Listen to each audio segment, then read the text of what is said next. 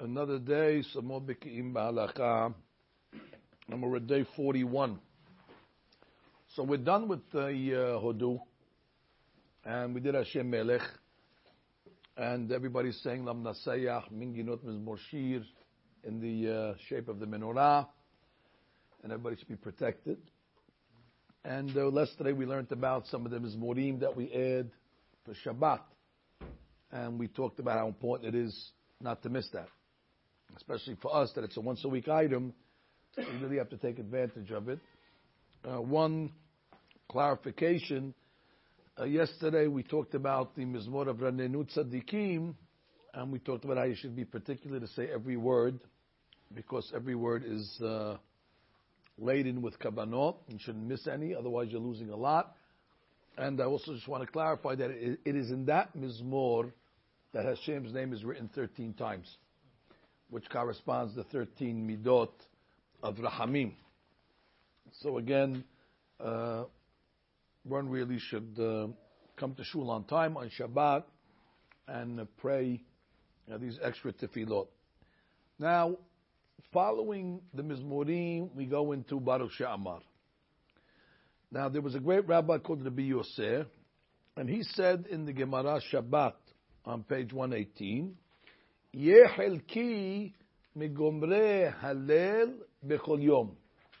know, I want my share to be, meaning in Olam Haba, with the people that say the Hallel and finish it every day. It seemed that he felt that people that say the Hallel completely every day have a nice portion in Olam Haba.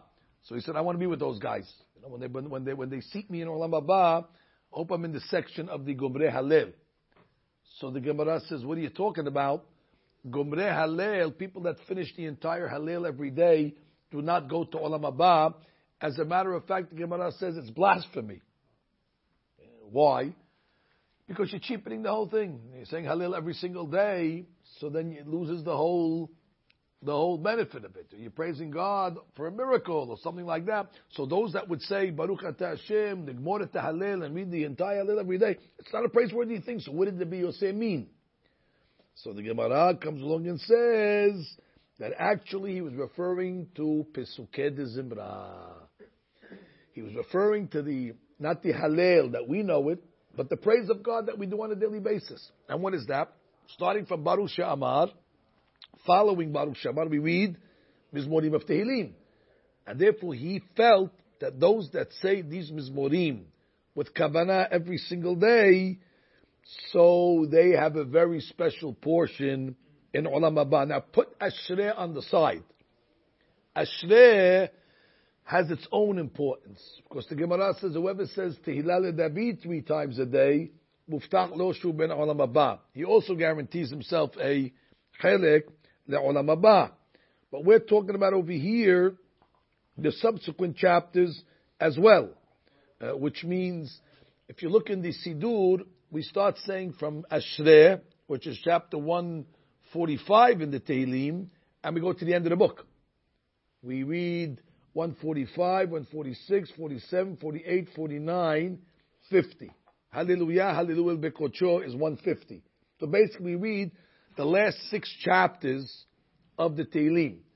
And that's considered the Halil. And that's considered de Zimra. And that's what the Yosef was talking about. Now Rashi, in his commentary on the Gemara, says that out of those six, two of them are considered the preferred chapters, which really the Yosef was talking about. And that would be chapter 148 and chapter 150. That means if you look in your Sidur, you'll see we have Hallelujah, Hallelujah Adonai min Hashamayim, Hallelujah b'meromim. That's chapter 148 in Tehillim. And then you have 150, which is Hallelujah, Hallelujah bekocho. So that she holds that out of the six, those two are already considered, you know, very special, very special. Now, not in this Sidur, but if you look at maybe um, a Magen Abraham, if you have, some Sidurim actually embolden those chapters in a different font, just so you could see that they are uh, that they're more important. This one doesn't. In the Siddur we used to use in school, uh, the Ahabat Sion, we used to use it. So it put Hallelujah, Hallelujah Hashem Hashem emboldened, and Hallelujah, Hallelujah Kocho emboldened, and the other ones in a small font. Now, why were they doing that? For two reasons. Number one, to say these are the two items. So even when you say Pesukei Zimra, you have to put your focus on those two especially. And Hachamim will tell you because of this Rashi that if you don't have time to say all the Pesukei Zimra, let's say you're running late whatever it may be, so at least you should try to get in 148 and 150. Those are those are those are the main uh, the main items. Now, although that she said that, not everybody agrees with him. The Tur, for example, brings proof from Masechet Sofrim that it's all six that are the Halil. So we basically have a machloket. Is it the two, or is it the six? It seems that uh, our custom we follow the six. We say all six. We don't only say all the two. So according to Rashi, these two chapters have an exalted status of being the pinnacle of all the praises contained in the book of Tehillim. Wow. If you look at that chapter, by the way, just for FYI, Hallelujah, Hallelujah Hashem and Hashemayim. It's basically yeah, the whole creation praising Hashem. Hallelujah Malachab, the angels. Sevav, another type of angels. Shemesh, the sun, the moon, the stars. Um, let them all praise God. Furthermore, the Taninim, Taninim is the fish that are rolling in the bottom of the ocean. Teomoth, the depths of the earth, the fire, the Barad, which is the hail, the snow, the wind, the mountains, the hills, the trees, the fruits. So I saw one of the great rabbis said that when you're saying this chapter, the whole world is praising Hashem, and you're the conductor. So imagine when you're saying this chapter, you have the, the stick in your hand, and you're saying, okay, Harim,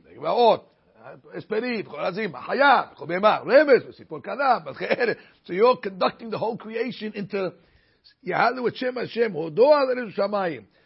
So that's why it's a very, very important chapter because actually you're enjoining the entire B'riyah Hashem in order to give uh, the uh, the praises. So again, although that she agrees maybe to say all six chapters that we say, but he gave a, uh, an importance uh, to the two. Now, why do we start the prayers with these Tehillim? I guess it's always good to read Tehillim, but why is it mandatory to read these chapters, de Zimra? If we wanted to right away jump to the Kabbalah, we would say that Zimra doesn't only mean songs, Melashon Zimirot, but Zimra can come from the word Mechal Mechal Lot Tizmor. Tizmor means to prune to cut. A guy goes to his field and you're cutting out the weeds. That's called zimira or zimra. When a person's praying, he wants his prayer to go up, his amidah. Problem is, there's a lot of sabotagers that are on the way up that might grab the prayer for whatever reason. There's a lot of interference. So before you pray the Amidah, you need to mind sweep. Basically, you need to clear, clear the path so that the tefillah will able to go up. So they call it Pesukei de Zimra, the Pesukim that have the ability to, to prune and to cut the different kilipot and the different, uh, you know, uh, interferences that might uh, hold back the prayer from being answered. That's on a deeper level. Going on a simple level, before you ask, you have to praise. Where do we learn that from? From Moshe Rabbeinu. Moshe Rabbeinu, when he made his prayers to go into Eretz Israel, so the pasuk says, "Ba'etchanan el Adonai ba'etai lemor." So I made a prayer to God, and I said, "Hashem Elokim, you began to show Godlecha, Yadecha Hazaka, Asher mi'el ba'ares, who is like you in the heavens and the earth, who is able to fulfill all of your greatness." He's praising Hashem, and then after he praises, what does he say? Iberanah. Please God, I want to go across the Jordan and I want to go over to Eretz Yisrael. So we learn from there that the proper etiquette in prayer is to praise and then ask. I guess it wouldn't be respectful that you come to the king right away, you start giving him a shopping list of requests, and then you praise him after. No, first thing is you put your things on the side and you praise the king. So therefore, Pesukei de Zimra is actually the prerequisite to Tefillah. So then you, you need to praise, praise Hashem. And um, Rav Amram Gaon actually said that that's the source of why we say Pesukei de Zimra before the uh, Amidah. So that's a good question. So somebody asks you, why do we say Pesukei de Zimra before the Amidah? As of now, you have two reasons. According to the Kabbalah, it's to cut away the weeds. So your tefillah will be uh, unimpeded. Second reason, Rabbi Amram Gaon says, we learn from Moshe Rabbeinu, praise and then ask. Third reason is based on the Gemara in Berachot. The Gemara says that you need to uh, enter tefillah in a certain mindset. And they don't want you to enter the Amidah, let's say, uh, in a giddy mood where you just, you know, told some jokes and you're cracking up and you're laughing, or if you're involved in silly behavior or worthless activity. They want you to enter the tefillah in a certain uh, simcha of a mitzvah. So by doing that, they wanted to put you in the mood, so they gave you these chapters to read. Now, assuming that you're going to pay attention to what you're reading, so it puts your mind in praising Hashem and the wonders of the creation and etc. So therefore, that would be considered a, a good preparation of simcha shel mitzvah and simcha shel Torah in order to put the guy in the right mood. Okay, so fine. So now we have a little reasons why we have to say Pesukei Don't skip them. Again, everything in the Siddur is there for a reason. There are some people that the goal is to pray the minimum amount. Okay, from time to time that might be uh, important. Let's say if a person's sick or a person, you know, is rushing to catch a plane or something. But as a general rule, a person should shoot to pray from beginning to end because we don't know exactly how each thing leads to the next item. At Some point, people wonder, how come my prayers are not being answered?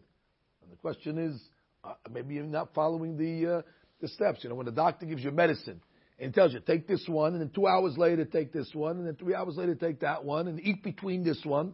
There's rules. We don't understand why they tells you that, but there's rules. So God says, "I'm your doctor. And I'm telling you, if you want your prayers to be accepted, you got to follow follow the system." We get now to Baruch She'amar. That is, uh, I mean, this is it.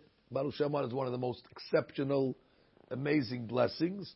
And some will say that it's actually the blessing that we make on Pesukei Zimra. I mean, before we praise Hashem, we make a blessing for that mitzvah to praise Hashem. So, Melech Mehulal Batishpachot. And then we praise, and then we make a final blessing, which would be Yishtabach. So, Baruch She'amar Yishtabach, a part of a series of blessings. Beracha Rishonah, Beracha Harona, and the Shevach in the middle. So therefore, let's say if somebody did not say Baruch She'amar, whatever reason, he started Pesukei de Zimra, he would not be able to say Baruch She'amar afterwards. That's like he ate already. Now he wants to make a call him Baruch. He finished eating. So therefore, once you missed Baruch She'amar, you would not be able uh, to go back. Now, where did this Baruch She'amar come from? This is the big million dollar question. Where did it come from? Who invented it? Who who wrote it? So the Or Zarua brings down that the Anshe the Gedolah instituted Baruch She'amar as part of our daily prayer after its text came to them written on a note that fell from heaven. So here you go. So this is one of these type of tefillot that were made in heaven. Not made in China, made in heaven. And how do they know about it? You know, the paper came down, landed on the rabbi's desk, and before you knew it, they have a new beracha that has no less and no more than 87 words. 87 in Hebrew is pezayin, which is what? Paz. Paz is like a, a treasure or fine gold. And the beginning of the prayer begins with this golden tefillah. There's a pasuk that says, Rosho ketem paz. So there's a remez, Rosho, the beginning of the tefillah, ketem paz, has this jewel of paz, of pezayin uh, tevot. So therefore, I guess since it's such an important prayer, we stand for it. That's what we got for standing for Baruch She'amar. Since it came from heaven, and it was written on the on the, the paper and so on. So therefore, obviously, we are uh, alluding to the fact that it's like an angelic prayer. When the angels pray to God, it says the angels stand. so therefore, the universal custom, whether it was in Germany or even in our place, was to stand as well. However, there is no source for Baruch She'amar in the Talmud. It's a great trivia question. Give me a beracha that every community says every day, but you won't find it mentioned in the Talmud. For this reason, the Pri Hadash wondered how the Geonim had the authority to institute this blessing. I mean, go a paper falls from heaven. What gives them a right to uh, add it into the um, into the prayer book? We follow the Gemara. So the Haidar resolved it, and he wanted to say, listen, actually, this prayer existed way before the Talmud. It was mentioned in the Zohar. And the Tur also found in Sefer Halachot that this blessing, uh, you know, also comes from the times of Rabbi Ishmael, which is one of the Marid Tanaim, which predates the Zohar, at least two generations. And some say it's the Yerushalmi. All right, so put, put the paper that fell from heaven on the side. Could be they forgot it. But these rabbis are saying there's uh, sources, you know, from uh, earlier places. The Mishnah ruled that since the blessing of Baruch She'amar is not mentioned in the Talmud, it is permissible to interrupt it and respond Amen to other blessings, even when in the middle of the blessing. Hadush. Berurah downgrades Baruch She'amar. It's not in the Talmud. So therefore, if you're in the middle of Baruch She'amar and you hear a beracha, he says you can answer Amen. We don't hold like that. We hold that Baruch She'amar is the beracha. Rav said he found it in the Zohar. We found sources in the Yerushalmi, and therefore you cannot interrupt Baruch She'amar. It predates the Talmud, and uh, stay tuned for more on that. I'll just say one one word on the Baruch She'amar, which is a uh, which is important to remember. In the Baruch She'amar, we say the following. Baruch She'amar Olam. So we talk about how Hashem created the world. He said, and He created the world. Let there be, and the world was created. Baruch Omer Ve'oseh. Baruch Gozerim Kayem. Baruch Oseh Bereshit. He created the uh, six days of creation. Menachem ala He has mercy Menachem Beriyot, He has mercy on the people. Mishalem Sachatov, He rewards good reward for those that fear Him. Baruch Halad B'Kayam Lanetzah. God is eternal. All these praises of God make sense except Baruch Gozerum Kayim. Baruch Gozer sounds like God makes decrees and He fulfills them. Now, normally when you say the word Gozer, it sounds like a bad decree, a gezerah. So we're talking about all the kindnesses of Hashem. And you know what else he does? He makes Gezerot, and he's Mekayem. And he, he keeps those Gezerot. He follows through. I would have rather say, Baruch Gozer Umevatel. You know, Baruch Gozer Ve'eno Mekayem. Uh, I know God makes Gezerot, but the greatness of God is He has mercy and sometimes He nullifies it. Why is it so uh, uh, uh praiseworthy of God in a blessing that's talking about the mercifulness of God Baruch Osidim Kayem. I once heard a beautiful explanation from the tzaddikim. And they said that when a person is going through a difficult uh, situation in life, you know, a bump or a, or a pothole, you know, there's challenges in life. All of a sudden, a guy gets hit with something. But that's, that's what life is.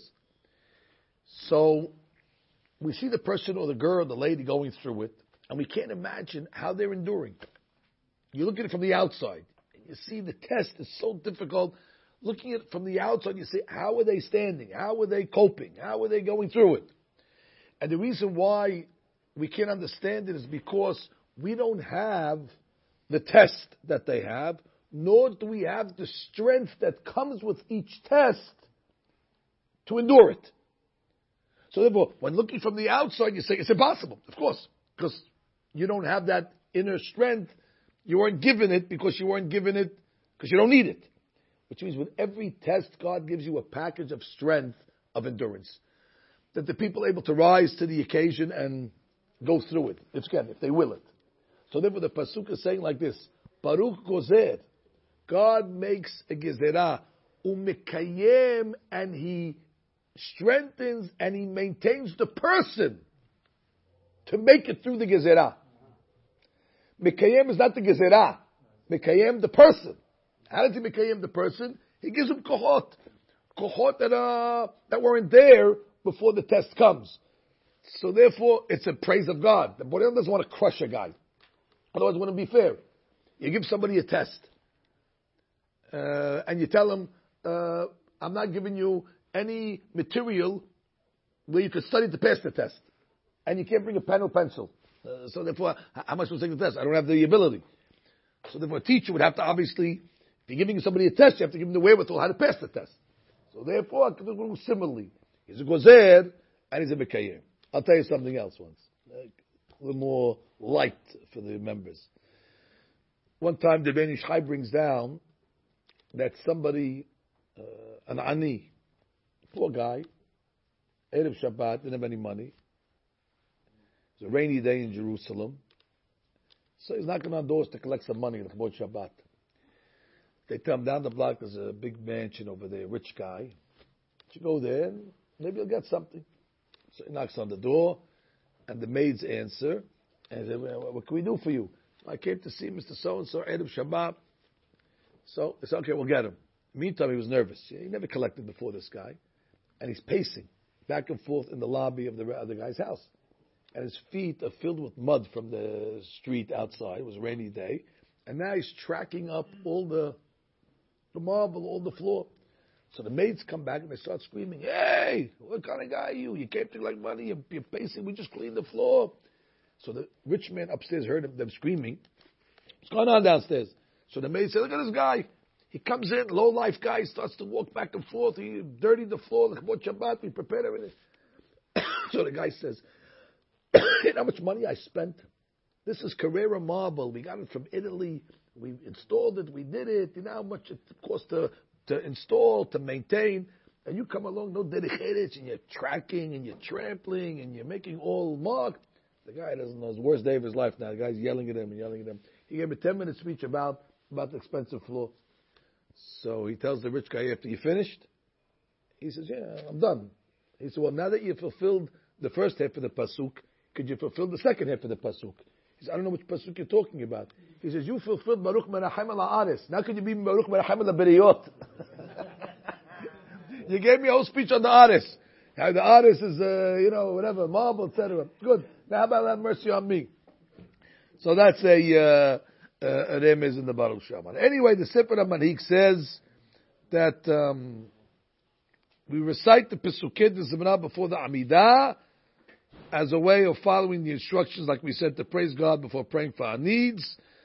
And um, we learned earlier in the Mishnah in Berachot that great men in earlier times used to spend an hour before the Amidah, you know, meditating, and this would be, uh, you know, our Pesukei de Zimra would be our form of, you know, meditation. Finally, the core of Pesukei de Zimra is basically six Mizmorim, which we say and then we get a Vaybarich David, and then we go into a Vayosha, and then we do an Az Yashir. So that's the next keta of the tefillah that we're going to uh, Bezat Hashem embark on, the uh, prayer of Baruch Shamar. בעזרת השם, stay tuned. ברוך אדוני לעולם, אמן ואמן, נביא חנינה ברכה שאומר, נשא ברוך הוא זכות ישראל, לפיכך הרבה להם זו שמורס מעשתו, עדו תורה וידיר.